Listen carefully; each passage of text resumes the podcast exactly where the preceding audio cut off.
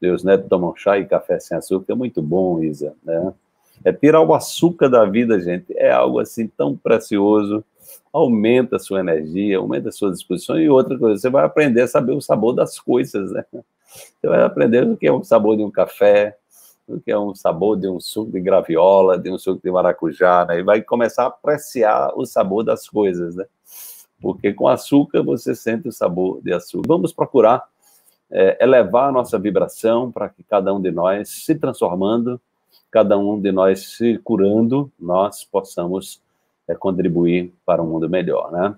É, o sal, o sal, Elias, é o sal que eu uso, é um sal maravilhoso, é, o, é a flor do sal como o doutor João diz, é o melhor sal do Brasil.